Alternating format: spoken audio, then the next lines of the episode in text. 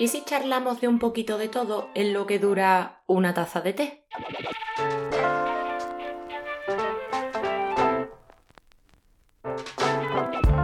Bienvenido, bienvenida a una charla con té.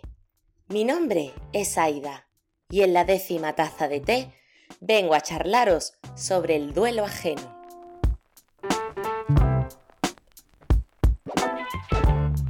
Todos por estas fechas inevitablemente tenemos una de dos. O celebrar Halloween o hacer nuestro Día de Muertos. Ese Día de Muertos que yo tanto envidio en cierta manera de mis amigos mexicanos que sé que me oís. Desde aquí un saludo. Porque bueno, esto en España no se estila de esa forma tan característica que allí sí. Y bueno, hay momentos donde me hubiera encantado que eso fuera la práctica que se usa aquí, pero independientemente de la forma en la que se muestre, el duelo se pasa, de una manera o de otra. El duelo en sí que es, bueno, eh, el duelo no es más que esa sensación natural que tenemos todos por una pérdida. Normalmente el duelo se asocia a la muerte, pero también podemos tener un duelo por ese empleo de 10 años de, toda la vida, que de un día para otro nos hemos quedado sin él. Por supuestísimo que existe el duelo por ese bebé no nato que tanto ansiábamos tener y que tristemente no hemos podido conocer, porque evidentemente el amor que se siente hacia esa personita es el mismo que si lo hubiéramos tenido en nuestros brazos.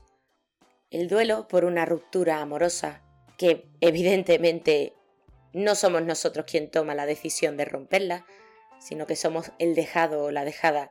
Y ahí es donde sufrimos ese duelo por, no entender, por, no saber el por qué, el qué hemos hecho mal.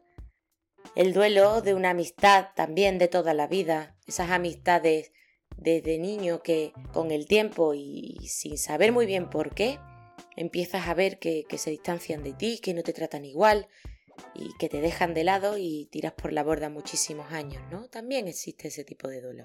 Son muchos, son muchos y nos guste más o menos, todos vamos a pasar, si no por todos, por uno al menos. El duelo es como una sombra que nos acompaña, es natural vivirlo y en ti queda que ocupe toda la atención o se quede ahí, en la sombra. No va a ser este prisma psicológico el que voy a exponer en este podcast porque no soy psicóloga, como bien sabéis.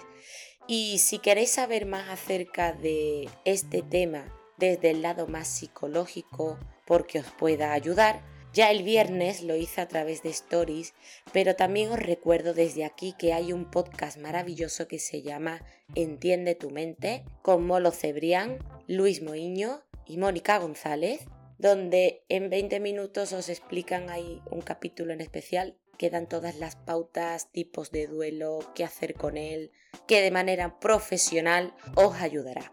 Yo en este caso voy a centrarme más en qué hacer cuando el duelo no lo pasamos nosotros, porque realmente cuando uno pasa por un duelo, qué difícil es dar consejos, ¿no? Y qué difícil también aceptarlos. Pero ¿qué hacemos con ese ser querido?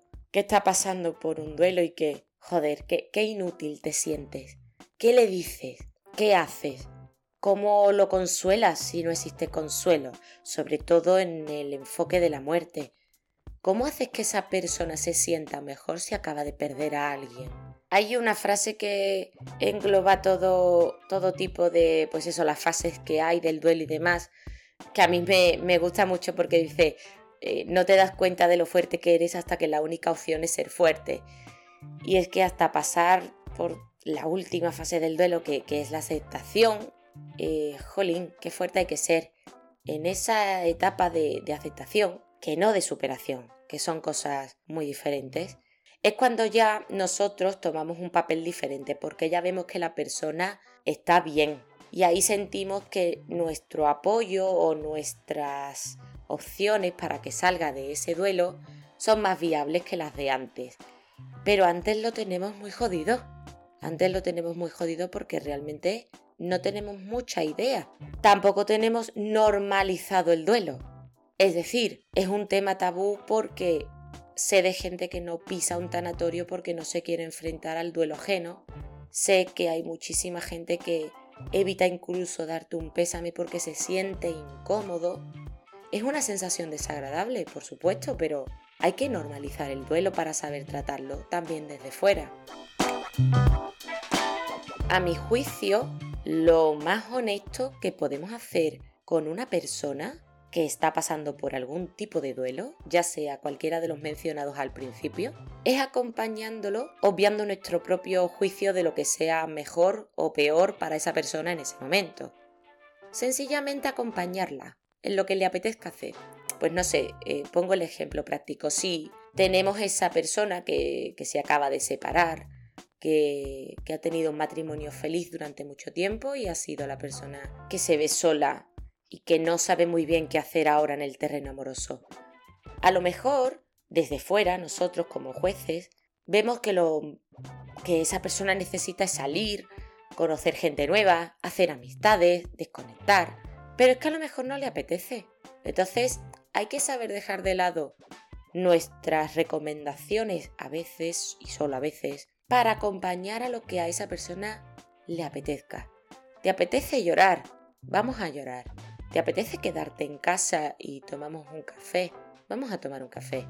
Se te acaba de morir, no sé, tu madre, tu padre, tu hermano, pero ahora te apetece salir a tomar una copa por ahí. Yo te acompaño. Entonces tendemos, tendemos a saber qué hacer en cada momento, pero no tenemos ni idea, porque somos muy hipócritas a la hora de gestionar el duelo ajeno. Esto que acabo de decirte que se te muera un ser querido y que a la semana te apetezca salir de fiesta y tomarte una copa, desde fuera inevitablemente decimos, joder, se le acaba de morir el padre y le apetece irse de fiesta. O típico que, que rompes en un matrimonio y dices, jolín, han pasado 10 días y, y la acabo de ver tomando un café con un chico. Eso no significa que se vaya a casar con nadie. El chico de la copa no significa que no tenga presente a su padre. Es que cada uno tiene su manera de gestionar su etapa del duelo. A lo mejor esa persona que se está tomando la copa en el bar está en esa fase de frustración de qué, qué habría pasado si yo hubiera cambiado esto, qué habría pasado si en vez de este día aquí hubiéramos ido allá y si a lo mejor se está refugiando en salir, conocer gente y tomarse una copa para desinhibirse porque en casa no para de darle vueltas a la cabeza. Hay que pararse un poco y dejar de señalar con el dedo qué está bien y qué está mal. Y sencillamente acompañar. El duelo te ayuda a crecer, a vivir de una forma diferente, a darnos cuenta de la valentía que somos capaces de mostrar a veces, la fortaleza que tenemos y, que no tenemos mucha conciencia a veces de lo fuerte que somos. El duelo nos pone a prueba. El duelo lo que hace es retarte a seguir con tu vida a pesar de todo.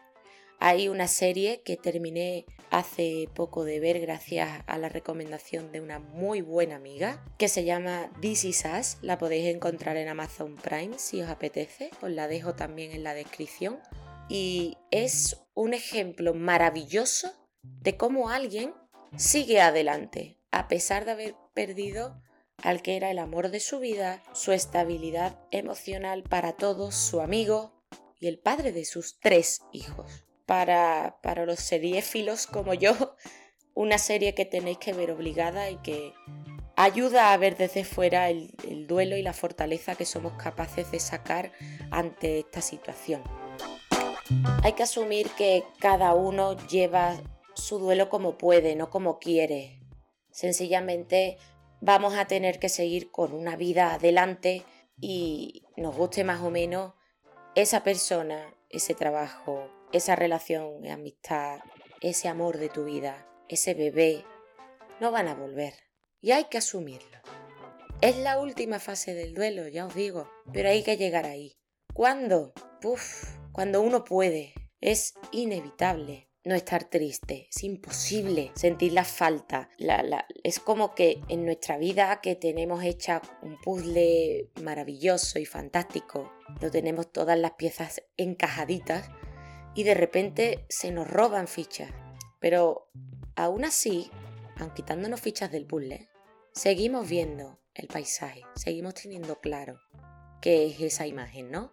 Pues un poco es eso. Por eso cada uno tiene su tiempo para asimilar que le faltan fichas, asimilar que aunque esas fichas no vuelvan, ese paisaje sigue siendo el mismo y que el marco sigue siendo igual de bonito. Y que por alguna razón, aunque no vengan en la misma forma, llegarán otras que no encajen igual, evidentemente, no serán sustitutos de nadie, pero llegarán piezas nuevas, llegarán momentos nuevos, llegarán empleos nuevos, a lo mejor llega un bebé nuevo, llegará algo nuevo que arrojará la cajita de nuestra vida y que sencillamente no nos haga olvidar, porque amigos, esto no se olvida, pero nos haga continuar de una manera diferente y bonita. Para quienes hemos vivido el duelo, sabemos y nos refugiamos de alguna manera en que, bueno, en el caso de, pues eso, de perder seres queridos y que en estas fechas tan señaladas es inevitable no recordarlos, ellos van a estar con nosotros siempre. Nos refugiamos en eso y hacemos bien en hacerlo. ¿Por qué no? Voy a ir terminando este podcast con dos cosas. Lo primero, una recomendación. Las fases del duelo son muy amplias, ninguna tiene ningún tiempo marcado. Si necesitas ayuda, pídela. Pedir ayuda no significa flaqueza. Pedir ayuda significa valentía. Que eres lo suficientemente valiente como para pedirle a alguien que te ayude a seguir viviendo sin nada que te lastre. Hay terapias y sesiones maravillosas que te harán esa compañía en el duelo que a lo mejor nadie sabe darte y ellos sí, y que te harán aceptar que tu vida sigue siendo bonita, tal y como es ahora y tal y como se ha convertido.